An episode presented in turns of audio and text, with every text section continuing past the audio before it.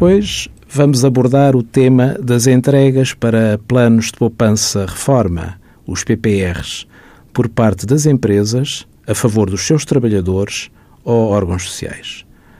No caso das contribuições para o PPR serem consideradas nominativas individuais e são-no na maioria dos produtos disponíveis no mercado, constituem sempre direitos adquiridos e individualizados dos trabalhadores, estando por isso sujeitos a tributação em sede de IRS na categoria A. Estas contribuições para o Fundo de Pensões devem ser consideradas como direitos individualizados para os trabalhadores quando os respectivos beneficiários forem efetivamente os trabalhadores da empresa e não a própria empresa e esta não possa proceder à alteração do beneficiário.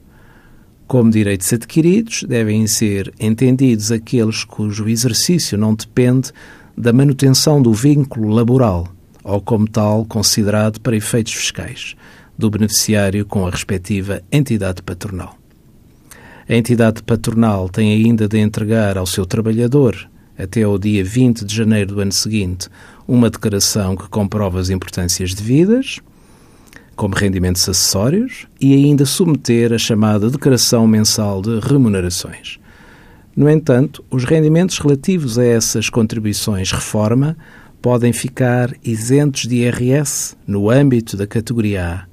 se respeitarem a contratos que garantam, e isto é muito importante, exclusivamente o benefício da reforma, complemento de reforma, invalidez ou sobrevivência e ainda, se a empresa que atribui estes complementos cumprir com algumas condições previstas no Código do IRC, nomeadamente serem atribuídas a todos os trabalhadores permanentes da empresa.